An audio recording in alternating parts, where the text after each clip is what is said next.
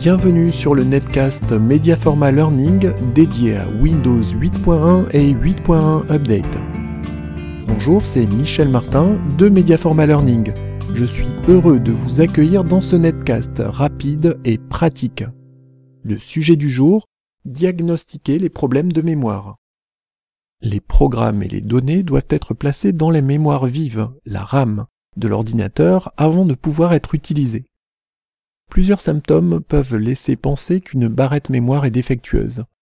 L'ordinateur peut redémarrer sans que vous lui ayez demandé de le faire, ou encore se geler, c'est-à-dire refuser toute action au clavier ou à la souris.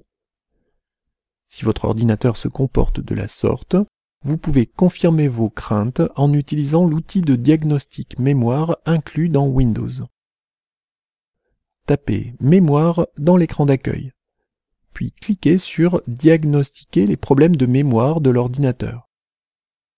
Cette action déclenche l'affichage de la boîte de dialogue Diagnostic de mémoire Windows. Vous pouvez choisir de lancer le diagnostic immédiatement. Cette action provoque le redémarrage immédiat de l'ordinateur ou au prochain démarrage de l'ordinateur. Le test mémoire se fait sous MS-DOS. Puis Windows est lancé. Une info bulle indique alors si des problèmes ont été détectés pendant le test.